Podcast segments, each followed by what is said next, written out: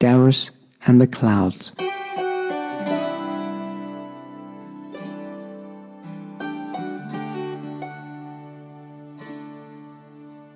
You can never have too much sky.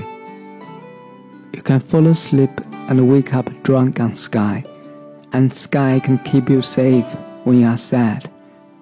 Here there's too much sadness and not enough sky.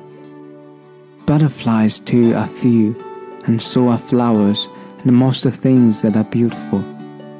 Still, we take what we can get and make the best of it. Darius who doesn't like a school, who is sometimes stupid and mostly a fool, says something wise today. Though most days he says nothing. Darius, who chase girls with firecrackers or a stick that touched a rat and think he's tough, today pointed up because the world was full of clouds that count like pillows. You all see that cloud, that fat one there? Darius said. See that? Where?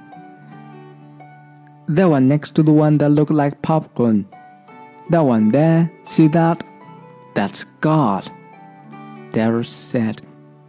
God? Somebody later asked. God, he said, and made it simple.